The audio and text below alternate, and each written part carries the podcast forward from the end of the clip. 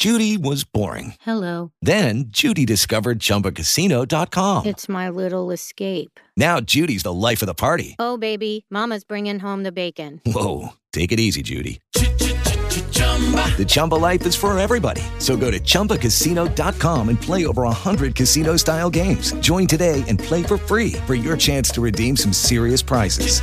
chumba ChumbaCasino.com. No purchase necessary. Void where prohibited by law. 18 plus terms and conditions apply. See website for details. With Lucky Land slots, you can get lucky just about anywhere. Dearly beloved, we are gathered here today to. Has anyone seen the bride and groom? Sorry, sorry, we're here. We were getting lucky in the limo and we lost track of time. No, Lucky Land Casino, with cash prizes that add up quicker than a guest registry. In that case, I pronounce you lucky. Play for free at LuckyLandSlots.com. Daily bonuses are waiting. No purchase necessary. Void where prohibited by law. 18 plus. Terms and conditions apply. See website for details.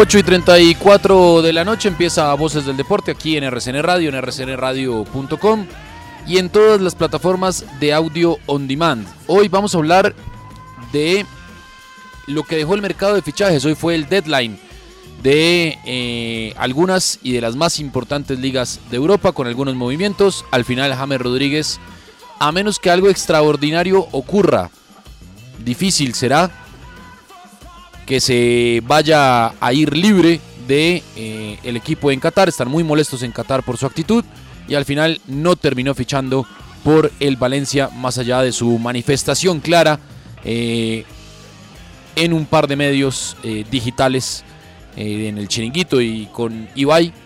Pero al final James Rodríguez no tuvo buen puerto en cuanto al mercado de fichajes. El que sí fue Johan Mojica, pero más adelante vamos a hablar de eso. También vamos a hablar de la tecnología, de la tecnología, sí, de telefonía tech y su aporte a la tecnología del deporte.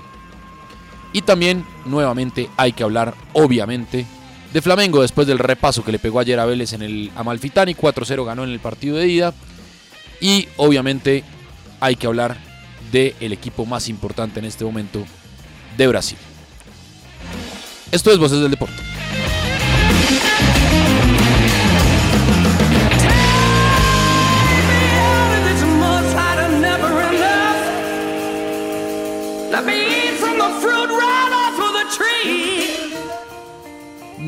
8 y 35 hasta ahora, Atlético Nacional le gana 1 por 0 a Envigado. Oigamos qué sucede en el Atanasio Girardot.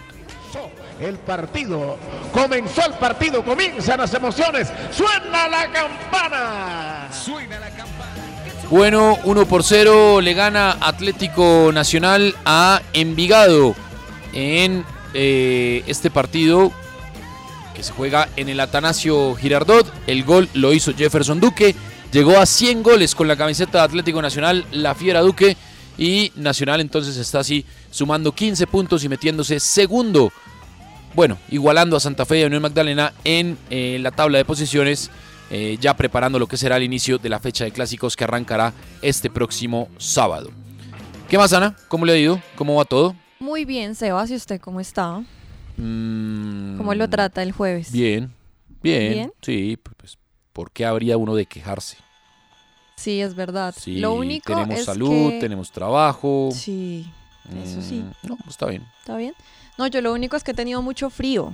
Creo que ese fue la Bogotá soleada que alcanzamos Sí. a ver en algunas semanitas. Sí, sí, tiene usted razón.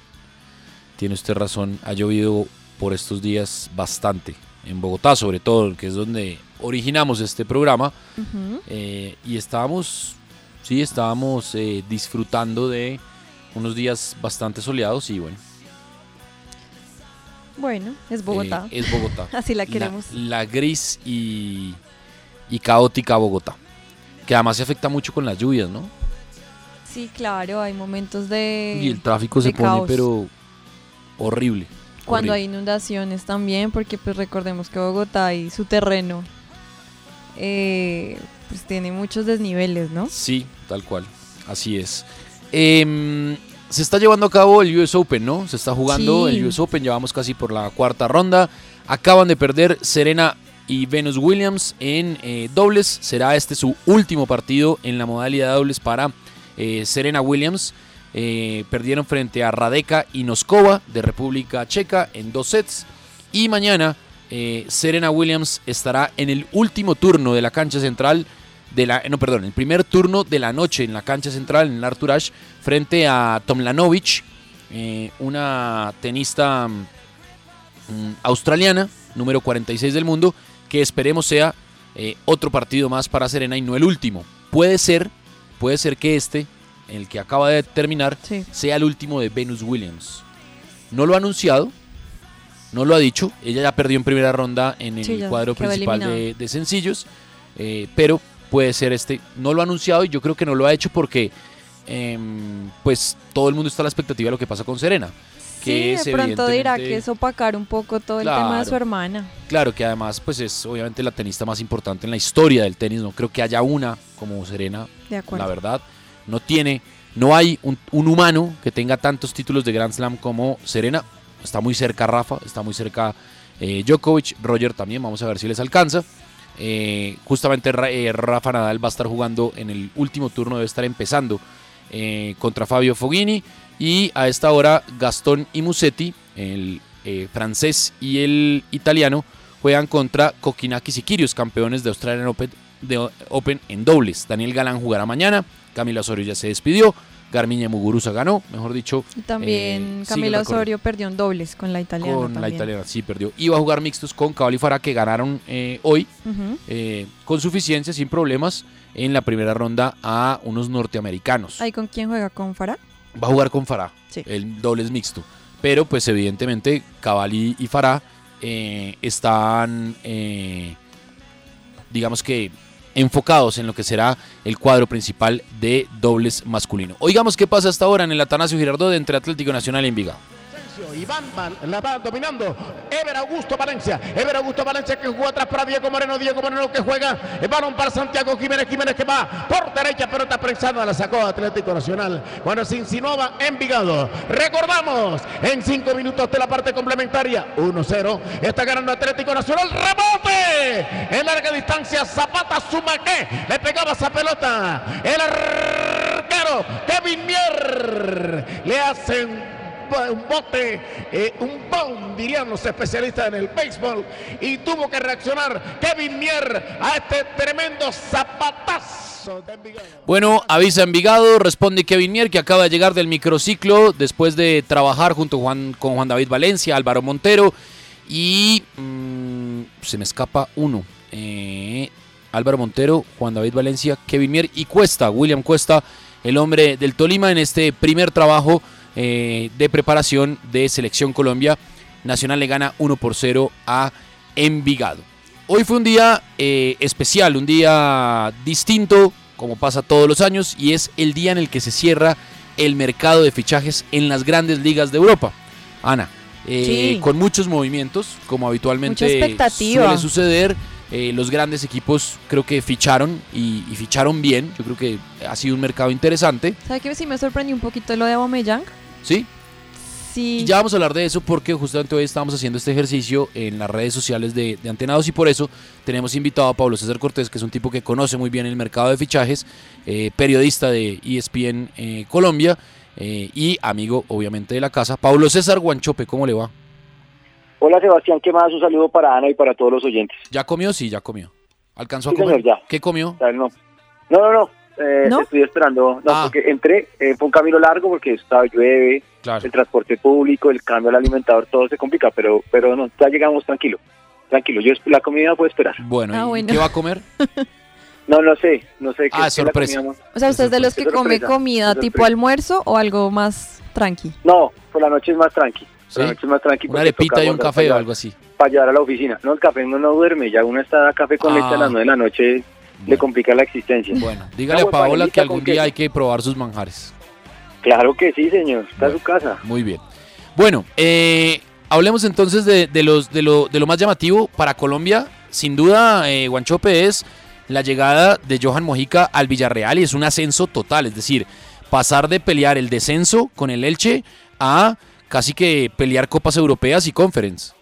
Sí, tiene una vara muy alta porque llega a reemplazar a Pervis Estupiñán, Sí. el jugador ecuatoriano que se fue al Brighton, al equipo de la Premier.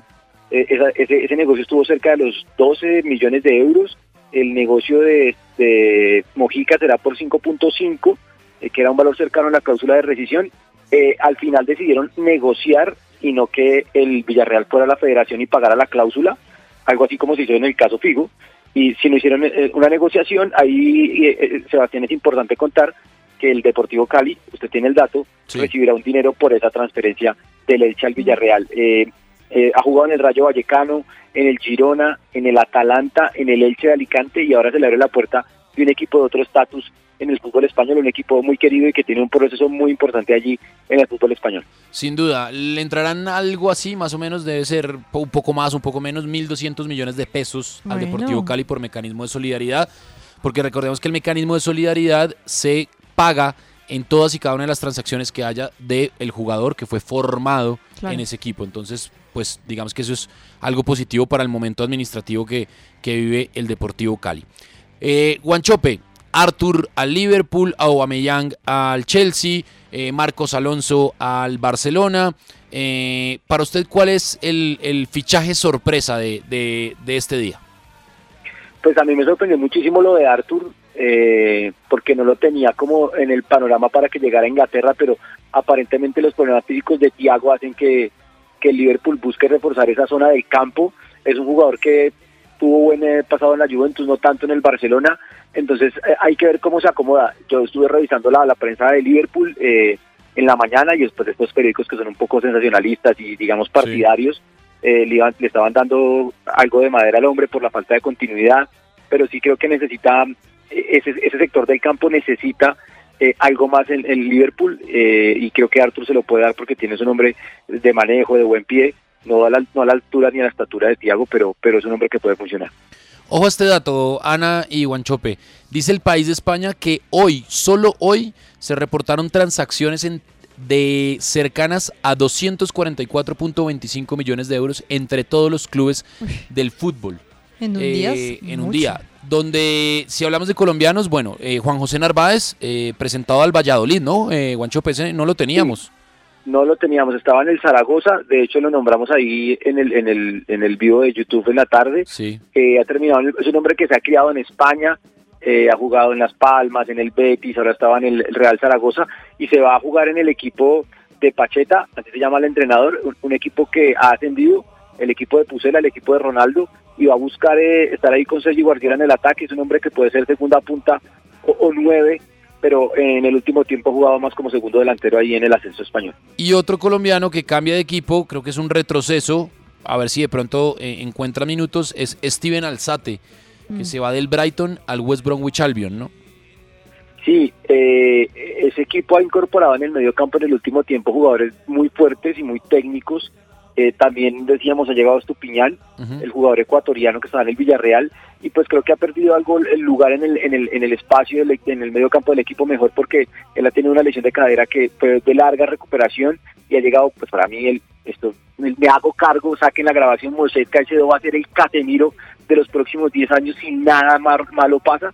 Es el jugador ecuatoriano que, eh, si vieron el arranque de la Premier, se comió al Manchester United en el primer partido y está McAllister, el exjugador de Boca que ya se ha acomodado a la Premier, más Estupiñán, no, no encontró puesto Steven Alzate y se va a jugar a la a la Premier Chip y vamos a tener tres colombianos en ese campeonato, Estupiñán en el Hull City, y ya se las brilla con el Watford y ahora en el West Bromwich Albion, eh, Steven Alzate.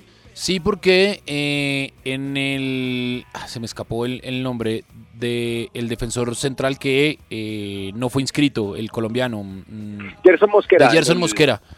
En el Watford, En en el el, Watford. Wolverhampton. En el Wolverhampton, El perdón. Sí, sí en el equipo de Georgia Méndez. Sí. Eh, sí, existía la posibilidad de que fuese al, al Troyes, donde fue, donde fue presentado hoy Marlos Moreno en la Liga 1 de Francia, pero eso no, no terminó en buen puerto. Lastimosamente, un jugador que se fue muy joven y no ha podido acomodarse a la exigencia y también ha tenido una lesión del fútbol inglés de primera división. Bueno, mire, estoy leyendo acá, Eddie Salcedo, el amigo suyo.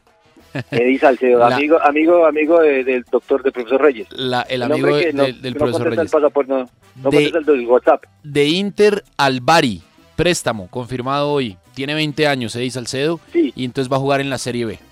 Ese tiene, ha tenido sesiones en el, en el Spezia, Sí. eh, un jugador que llegó del Genoa, jugador de padres colombianos, el Bari acaba de ascender, el equipo donde brilló el Nietzsche Guerrero, Claro. y, am, y también eh, en el ascenso italiano hay otro jugador colombiano que estuvo en el Quindío en Santa Fe, que estuvo en la Damir Setter. Damir Setter del 2017, está en el ascenso, eh, eh, el jugador que perteneció, que llegó a, a Italia al Cagliari y se ha ido perdiendo poco a poco, también estaba en la Serie C. Jugadores para seguir el campeonato, o la del campeonato italiano, ahora de la Serie B, ahora se ve en Colombia por televisión. Tal cual. Em, decía Ana y hablaba de Pierre-Emerick Aubameyang. Qué negocio redondo hizo el Barcelona, ¿no? Raro, porque lo recibe gratis. Yo creo que estaba rindiendo, hizo goles interesantes y yo creo que podía Sí. funcionar, pero termina siendo un gran negocio para el Barcelona. Sí, ¿sabe por qué, Sebastián, decidieron de esa operación? Porque no se dio lo de Depay, que estuvo cerca de la Juventus y el Chelsea, Sí. hasta ahora no se dio, se quedó, y tenían mucho mucho espacio en el, tenían muchos delanteros. Entonces, eh, eh, ya salió por ahí del Barcelona, se fue al Español, y en esta situación específica, eh, el Barcelona tenía que incrementar un salario importante o parte del salario de, de Aubameyang y pasaba de ganar, por ejemplo, dos pesos a ganarte ocho. Sí, va- Entonces, el Barcelona además es una salarial. jugada- exactamente, es una jugada fantástica porque además recibe 14 millones de euros y yo creo que en el Arsenal deben estar felices porque el Arsenal rescindió el contrato porque él tenía problemas con Arteta, llegó en, en invierno y era en verano, regresa a la Premier League. Y también hay que recordar que hace poco, un par de días, fue atracado en su casa, en su casa en Barcelona, Sí. incluso recibió un golpe en la quijada, Sí. que por lo que está incapacitado, y eso también había hecho que la esposa del jugador hubiera presionado para regresar a a Inglaterra. Bueno, eso por el lado entonces de Inglaterra, de España. eh, Leandro Paredes ya se había confirmado. Carlos Soler, la gran figura del Valencia, hoy fue presentado oficialmente por el PSG, ¿no? 18 millones la operación. Sí, al final 18 millones de euros, eh, un jugador que ten- terminaba contrato en el 2023 y pues el manejo deportivo Capitán del no Valencia, mejor. Era el capitán del Valencia junto con Gaya, un par de jugadores muy importantes. Eh, se ha ido eh, al PSG y yo me pregunto dónde va a jugar si pensando en el Mundial. No, no veo cómo puede ocupar rápido un puesto en el 11 de, del PSG, eh, porque en, eso, en, ese- en esa demarcación, en ese puesto están Berratti y Vitiña, que han Bueno, pero- con todos después de su llegada. Pero salió, salió Gueye, salió Paredes, eh, Paredes. es decir, hi- hicieron, hicieron espacio. Estaba viendo que, que bajaron la masa salarial, pero que igual es un mercado en el que eh, gastaron más de lo que vendieron en el PSG. Gastaron más Sí, de sí. 100, o sea, quedan en menos 100 millones de euros, pero disminuyeron la masa salarial. Man- mandar un correo ahí a, a Qatar y consígneme 100 millones de euros, por favor. Ahí tal arreglan, Tengo arreglan un déficit aquí, por favor, enviar dinero. Sí, pero ellos tienen el tema del, allá este año ya comienza otra vez el tema del, del, del régimen, Sí. del, del el fair play financiero, y creo que ahí puede empezar a tener algunos problemas, algunas sanciones el PCE, pero ellos tienen muy buena relación con la con la UEFA porque están del lado de Ceferín con el tema de la Superliga y este tema, entonces no creo que vayan a sancionar al que la y sus muchachos No, eh, después de estos incidentes. Y menos, y menos en, en- en año de mundial. En el, Em, a mí desde el Mundial, por favor. Oiga, por favor. eh, y la novela pues del fútbol español eh, está en el Rayo Vallecano porque cuando hablamos a las 3 de la tarde se había caído por completo la negociación entre el Rayo y el español por Raúl de Tomás. Sí. Resulta Sí. que el Rayo Vallecano, faltando media hora, mandó toda la documentación y mandó una última oferta que le satisfizo además Sí. a los periquitos, al español. Pues los papeles no alcanzaron a llegar, no alcanzaron a entrar a la liga caos. y Raúl de Tomás no vuelve al Rayo, se queda en el español con, eh, digamos, la... ¿Cómo se puede decir eso? La, la tristeza del jugador porque él quería volver al Rayo Vallecano, ¿no? digamos, eso es, eso es usted lo ha dicho muy bien, y eso es un sistema computarizado, es una hoja como ahora todo se funciona, eso en algún momento también funcionaba con fax, De hecho, en algunos lugares de España también se reciben fax. Entonces usted entra, entra, llena un formato, manda los papeles, sube los archivos y si eso no carga antes de las 12 de la noche, el jugador no, no puede ser transferido. Además, Eh, hoy debería estar congestionada esa página. Claro, que fue no, de, además hecho, de hecho se cayó. que fue muy parecido, muy parecido a lo que pasó con Falcao, ¿no? Que Ah, ya también se caen que- las páginas. Que mandaran el TM, al TMS por lo menos el, el contrato, subir el contrato, independientemente que ya que, que tuviera todavía el- eh, que todavía estuviera en ese equipo, pero Ligado, ah, sí. tiene que rescindir el contrato, ser jugador libre y pues eh, poderlo inscribir. Eso fue lo que no, no pudo hacer el Rayo Vallecano eh, hoy con Raúl de Tomás, que es el último gran ídolo del equipo.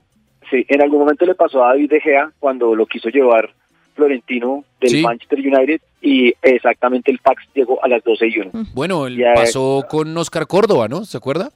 Sí, al Arsenal. Al Arsenal. Y pasó con Keylor Navas, que ya estaba montado en el avión y lo bajaron.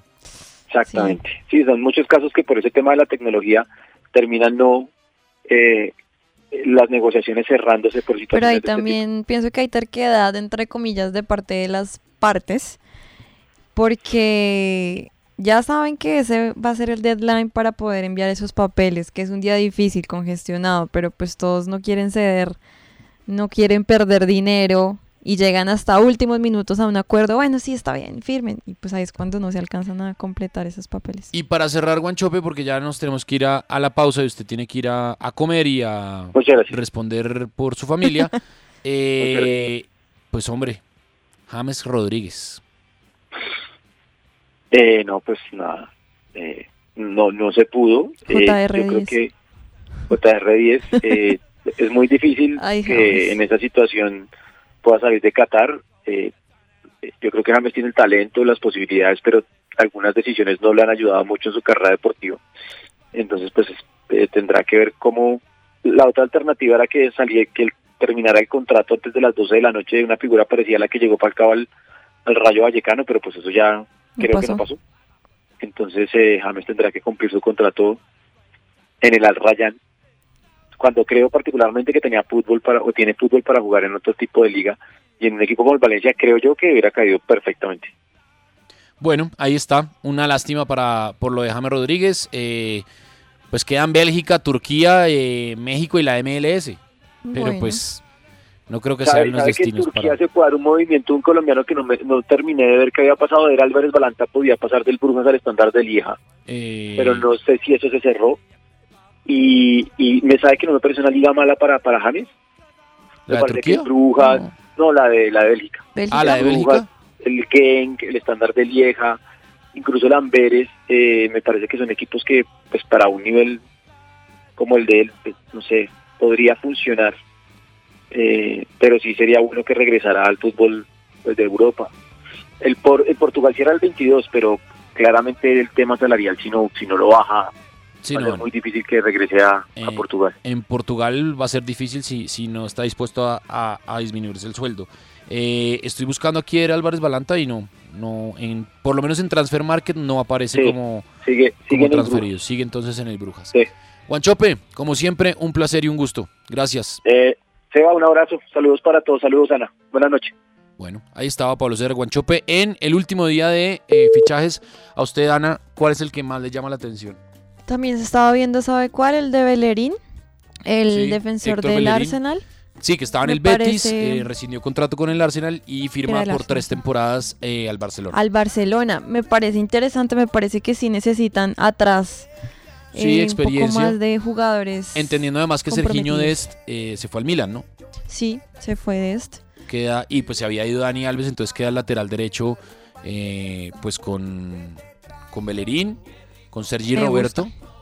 Sí, anda bien, anda bien. Sergio, Sergi Roberto, que está irreconocible. Yo ¿Por el pelo o qué? Sí, yo no lo reconocí, la verdad.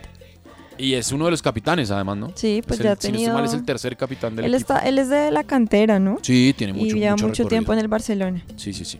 Bueno, ahí está entonces el deadline que eh, fue hoy eh, con muchos movimientos. Lo más llamativo, sin duda alguna, pues eh, la partida de Pierre-Emerick Aubameyang al... hay gol, hay gol de Envigado.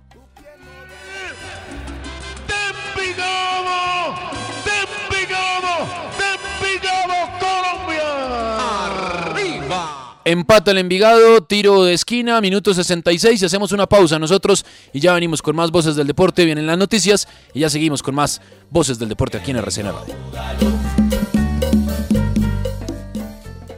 Voces del deporte.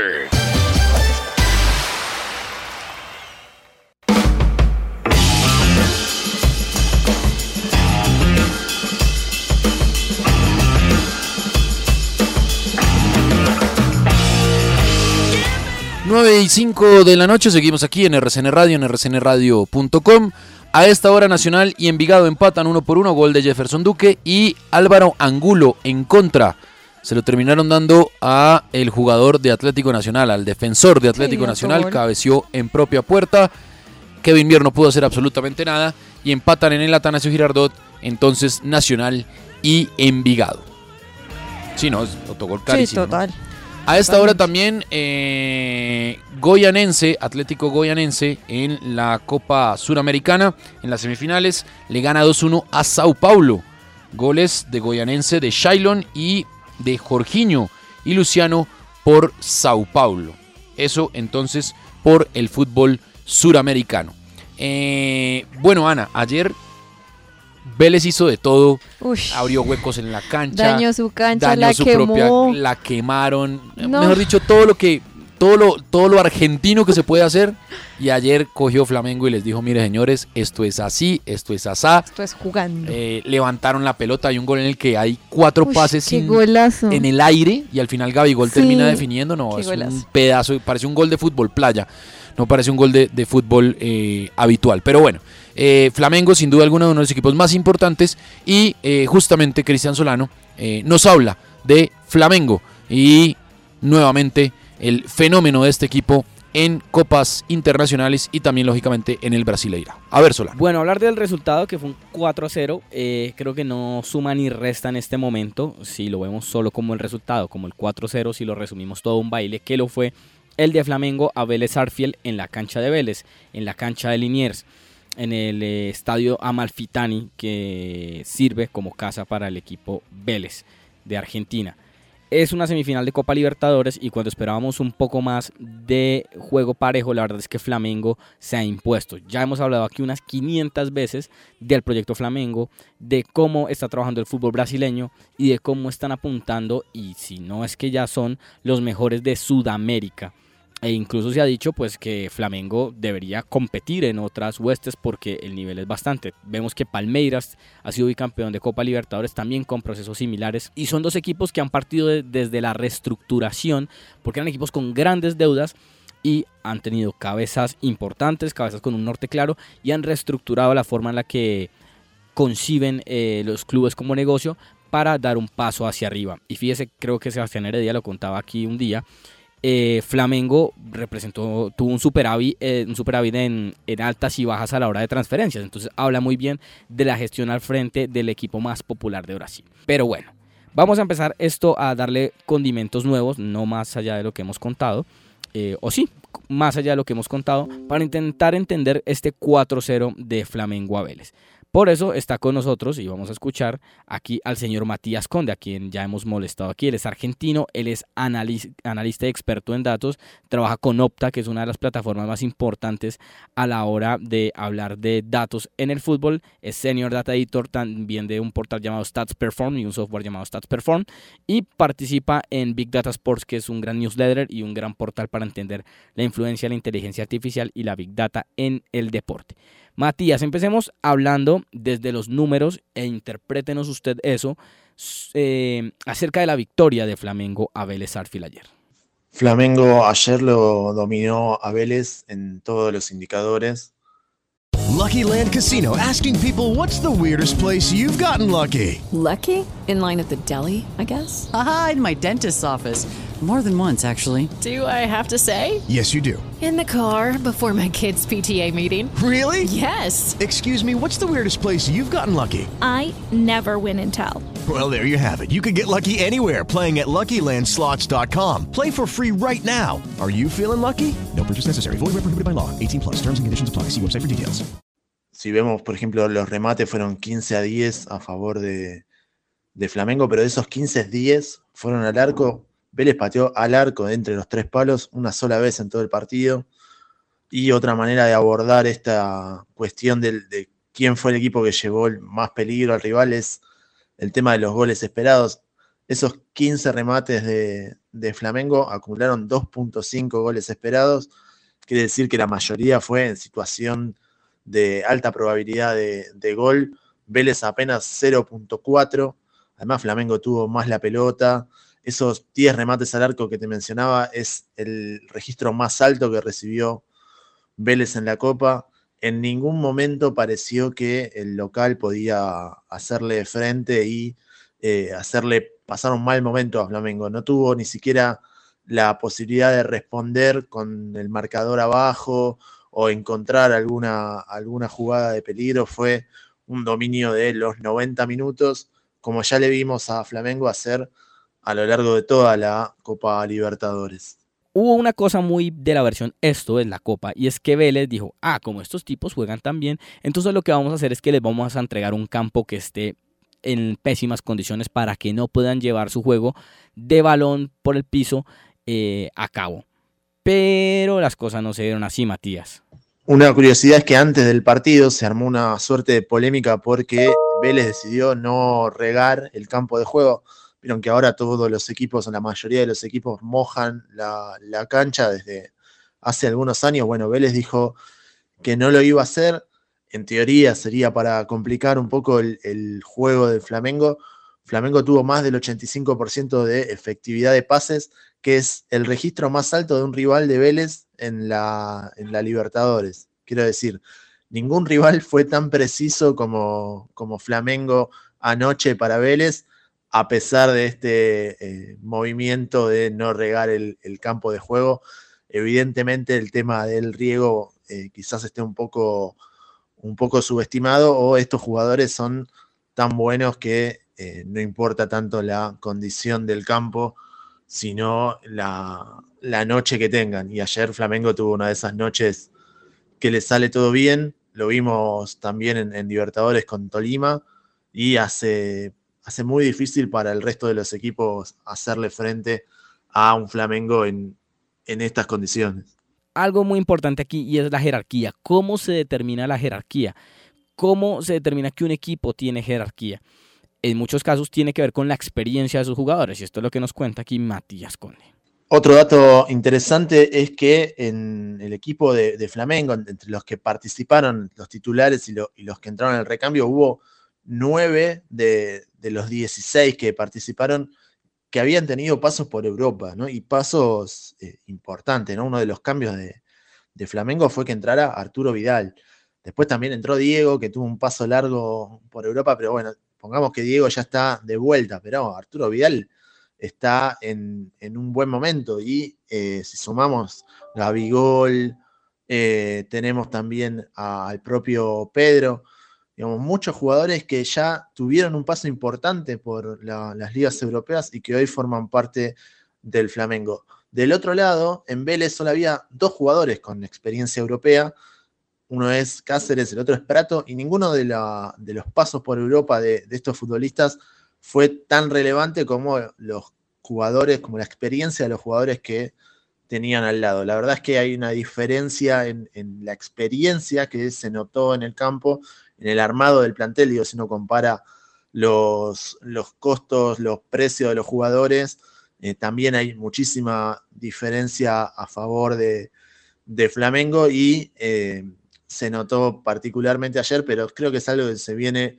notando a lo largo de, de, todos los torneos continentales. Y finalmente creo que muchos amamos el fútbol por su grado, su porcentaje de incertidumbre con relación a los otros deportes. Usted sabe en el tenis que puede pasar muy bien o sabe en el ciclismo qué es lo que puede pasar, aunque también tiene un grado de incertidumbre importante, pero usted sabe muy bien quién puede ser el favorito y quién puede ganar. En el baloncesto también. En el fútbol no, pero con la llegada de equipos y proyectos como los de Flamengo, empieza uno a creer que esto de la incertidumbre no es tan importante y no juega tanto en el fútbol como uno cree, Matías.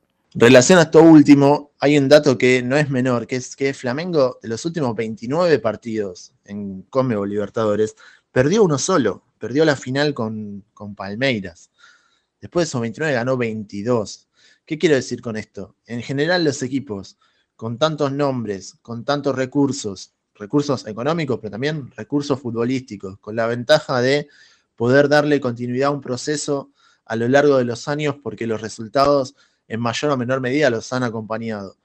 Bueno, esos equipos tienen ventaja con el resto y los resultados así lo marcan.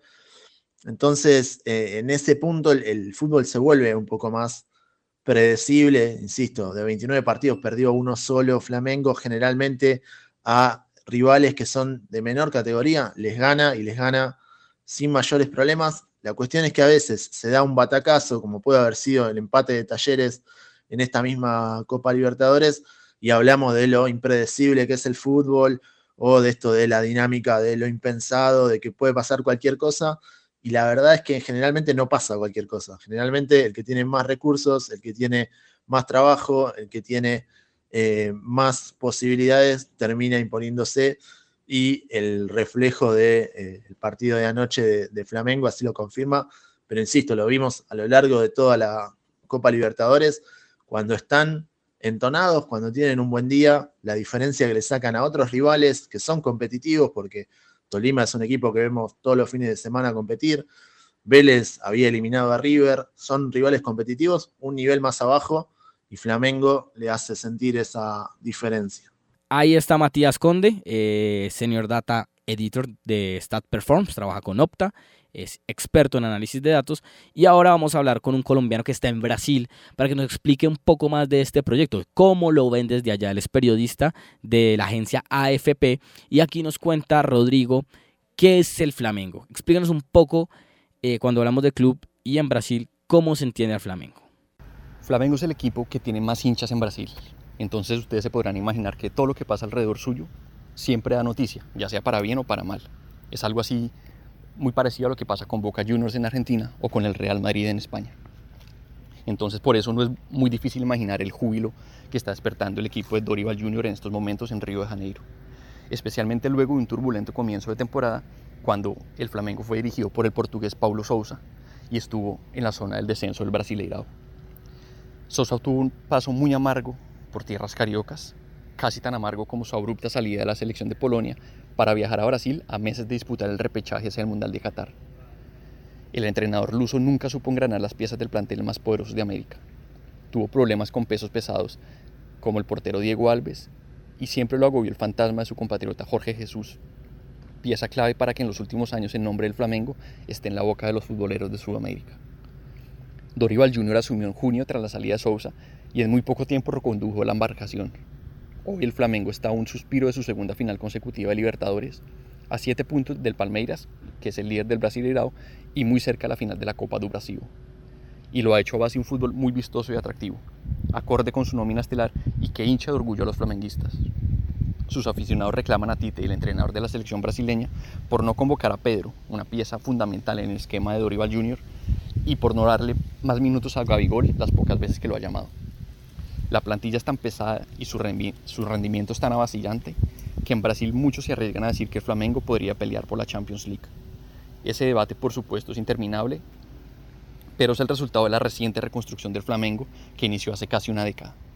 La idea de la directiva entonces fue aprovechar los millones de hinchas para recaudar fondos y hacer frente a una deuda cercana a los 400 millones de dólares. Tras sanear las finanzas, empezaron a armar la base que alcanzó su cúspide con Jorge Jesús entre junio de 2020 y julio de 2021. En esos 13 meses, el Flamengo tuvo más títulos que partidos perdidos.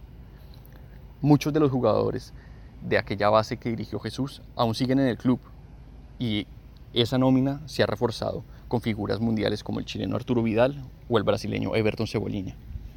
Tamaño éxito pudo haber mal acostumbrado a la, afición rojinegra para la cual solamente existe ganar.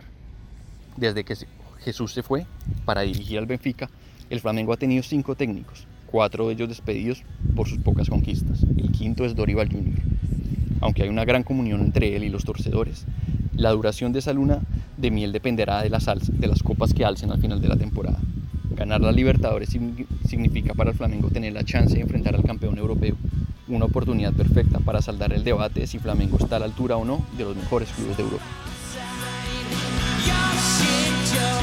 Bueno, ahí está entonces, ahí ya eh, entendemos cada vez más por qué Flamengo es Flamengo y por qué hace lo que hace. Sí, y me gustó el tema de la comparación, entre comillas, con el Real Madrid en cuanto a la presión que tienen, ¿no? Sí. Por la cantidad de hinchas, por lo que generan. Así es. Bueno, ahí está entonces. Eh, uno por uno empatan Nacional y Envigado. Bueno, Ana, eh, Telefonía Tech, ¿qué es eso? Telefónica Tech, perdón. Eh, es el departamento de tecnología eh, de la empresa de comunicaciones española Telefónica, ¿no? Sí. Esta empresa, esta multinacional de telecomunicaciones, pues ha ido evolucionando un montón, Sebas. Porque pues ya todos la hemos escuchado seguramente, tienen su sede en Madrid. Pero ellos hace ya más de cinco años, ellos llevan buenos años eh, pensando en el tema del desarrollo del deporte y cómo la tecnología le puede aportar al deporte. Pues ellos le han apostado un montón de dinero. Incluso quiero empezar con estas cifras. Mire, el mercado de la tecnología aplicada al deporte el año pasado generó 18 mil millones de dólares. Todo lo relacionado con tecnología aplicada al deporte. Y para el 2026 se espera que esta cifra pase de los 18 mil a 40 mil millones de dólares. Entonces ellos empiezan diciendo, con esto, obviamente con un montón de datos y estudios más, deciden apostarle al deporte, deciden invertirle un montón a la tecnología. Todo está cambiando mucho, Sebas, usted sabe, Big Data, inteligencia artificial, aquí hablábamos de lo de Serena versus Serena, eh, el 5G, los sensores cada vez son más chiquititos, que son los que usan los, los futbolistas, los deportistas, para poder casi que medir segundo a segundo qué es lo que pasa con ellos tanto en los entrenamientos como en las canchas en donde desarrollan sus partidos donde llevan a cabo su deporte. Pues entonces Telefónica Tech con esta, eh, esta mm, digamos, área que tienen de tecnología enfocada en el Big Data, Departamento. departamento, ha trabajado con varios deportes. Uno de esos y el que más le han invertido y el que más le han invertido no solo dinero sino tiempo ha sido el ciclismo. Sí. Porque ellos tienen una alianza con Movistar, con el equipo eh, World Tour que pues era de Nairo Quintana, que pues compite de pronto no tanto pienso yo, usted me dirá, a nivel individual, sino un poco más colectivamente. O en los Sí. últimos años yo lo siento así, que tienen de pronto más éxitos a nivel colectivo Como equipo. Entonces, eh, ellos tienen un equipo de Sports Analytics de Telefónica Tech, colaboran directamente con el cuerpo técnico de Movistar y la idea es que los ayuden en temas como la recuperación física de los ciclistas, eh, mejorar el tema de la conducción de la bicicleta, mejorar, eh, digamos como tal de la bicicleta, el uso de sensores que ponen dentro de ella, reducir el coeficiente aerodinámico, dicen ellos, mejorar el diseño de las bicicletas, de todos los elementos que usan los ciclistas. También trabajan incluso pautas de alimentación, mejor dicho, De hecho, todo. ellos, el último gran fichaje que hicieron Sí. eh, no es en el ciclismo. Uy, acaban de echar a Harlan Barrera. Uf. Bismarck Santiago por eh, reaccionar mal ante bueno, esos los árbitros de Colombia. Bueno, eh, el gran último fichaje eh, del Movistar Team es Pachi Villa. Sí. O Pachi Vila. Es un español que fue fichado única y exclusivamente para aplicar la tecnología al rendimiento del equipo. Tan es así que no ficharon tanto por ciclistas que están penando por hacer puntos pensando en el Mantener descenso, la ¿no? categoría. Mantener la categoría para el próximo año. Es que siento que, no sé, se han aplicado un montón de tecnología, pero no sé si lo han hecho de manera inteligente, ya como tal las últimas decisiones de los de arriba, de los dirigentes que están ahí tomando las decisiones importantes. Pero están haciendo cosas muy interesantes en el departamento de tecnología y dicen que con todo esto tecnología que, que implementaron, aproximadamente pueden recoger de 7 a 8 variables por segundo Sí. cada vez que está un ciclista, ya sea en una etapa o en una gran vuelta, o sea, millones de datos en una gran vuelta. Adicionalmente, ellos no solo trabajan con pues con Movistar, sino que también trabajan directamente con la Vuelta a España. Ahorita Sí. están trabajando con ellos a propósito pues de la Vuelta.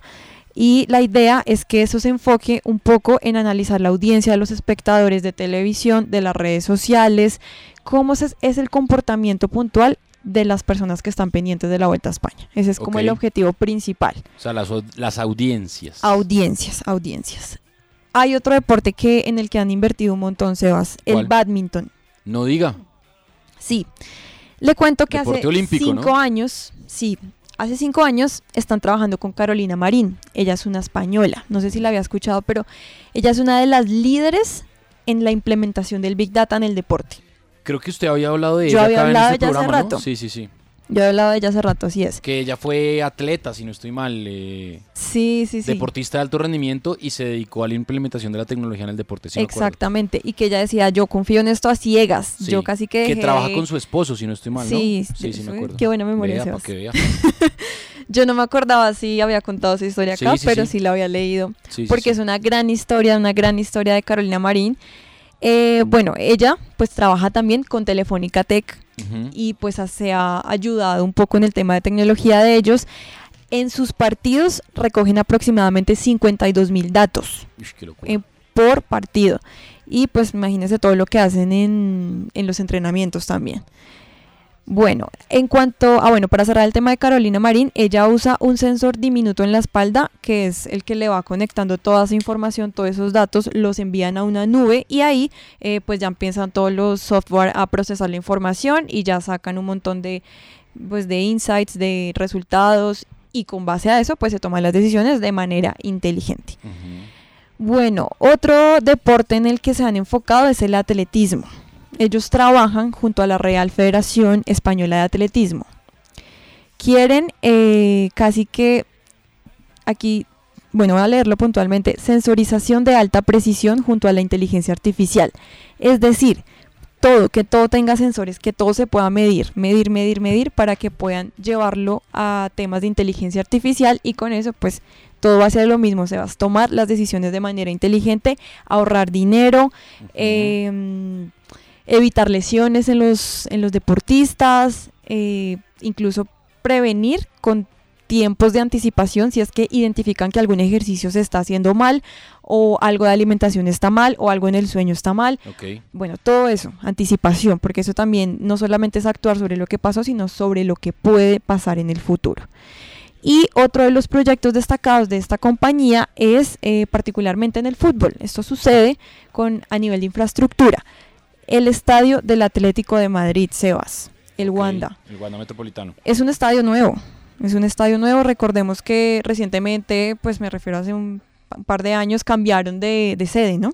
Sí. Y volvieron Estaban a... Vicente Calderón y pasaron al Wanda y Metropolitano. pasaron al Wanda y volvieron a reestructurar como a nivel de pensemos cómo queremos que funcione el estadio. Queremos que sea 100% tecnológico, queremos que esté interconectado. Ellos tienen todo un centro único de supervisión y desde ahí manejan 500 puertas, que son 500 puertas del estadio, 159 cámaras, 1600 puntos de Wi-Fi, 1000 de ellos están ahí en la grada.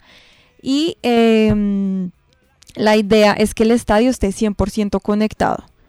También adicionalmente tienen una pantalla de video de 530 metros cuadrados que recorre casi pues una gradería completa y pues todo esto, aunque suena interesante y suena lógico, es casi que el único estadio en el mundo en donde pasa lo que les estoy comentando.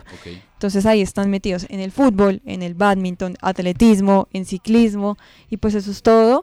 En España, está en Madrid, sale ahí Tremendo. esas decisiones. Eh, yo creo que sí hay que resaltar eh, la labor de una empresa de privada eh, frente al deporte es lo que hace Telefónica. Le apuesta a todos los deportes. A todos, Es una empresa que, que, digamos que apoya y pauta y su... Yo no sé si no, puedo tirar un, un- un triple y errar, pero gran parte de su presupuesto en publicidad está destinado a eh, los eventos deportivos. Sí. Automovilismo, tenis, golf. Tienen uno de los grandes parrillas de, de canales de deportes en, en- en Ujú. España, que es Movistar Plus. Claro. En Perú también. Yo creo que en Colombia, no sé si tengan esa intención de hacerlo, pero en, en España son líderes en cuanto a, a- a- a la producción, digamos que de, de eventos deportivos o a la retransmisión de eventos deportivos. Creo que Telefónica es una de las grandes empresas española que le apuesta al deporte. Y mira, a propósito de Rafa que perdió 6-2 el primer set Sí. ante Fognini, también trabajan con el tenis, trabajan directamente con la Rafa Nadal Academy, Vea, que es la. Rafa Nadal Sí, que- Academy by Movistar. que queda en Mallorca, en Palma de Mallorca. Y ellos lo que quieren hacer ahí es conectarse un montón con las generaciones futuras. Ok. Entonces tienen un montón de espacios 3D, tienen algo parecido a lo del metaverso que hemos hablado, para que la gente se pueda conectar desde la casa y tener experiencias, saber lo que pasa en la Rafana de la Academia. Bueno, tremendo. Ahí está entonces Telefónica Tech, el departamento de tecnología, eh, todo en eh, desarrollo del deporte. Llegamos así al final de este programa. Empataron Nacional Envigado uno por uno. Nosotros nos encontramos mañana a las 8 y 30 de la noche o en cualquier momento y en cualquier lugar en todas las plataformas de audio on demand. Nos vamos, ya está Julián Parra por acá. Don Julián, ¿qué más? ¿Cómo le ha ido? Bien, Sebastián, ¿qué tal? ¿Cómo va todo? Movistar también tiene canal taurino. de También, toros. claro, sí, señor. Claro, el canal Claro, Toros. el- los Toros. Toros TV. Toros TV es de Movistar. También de están ellos ahí patrocinados. También están Tiene ahí. usted toda la razón. Sí, Lo veo yo por el- la televisión por internet. Yo estoy suscrito, por supuesto. Claro, y ahí se sigue toda la... Toda la feria la de feria- San Isidro, la feria de Sevilla, Sí. Bilbao que acaba de, de concluir, Pamplona, todo eso. ¿Cuál feria es más chévere, Julián? Pues los grandes puertos de montaña son. Sevilla y Madrid. Sí. Sevilla, Madrid, Bilbao, Pamplona. Pero hay ferias intermedias, ferias de la provincia española muy importantes como Huesca, como Salamanca, como Valladolid, Bueno, ahí está. Logroño. Burgos. Ahí está. Eh, una voz autorizada de los toros en Colombia. Justamente se queda acá con ustedes en RCN Radio porque ya viene Nocturna RCN. Nosotros nos vamos. Un abrazo para todos. Chao.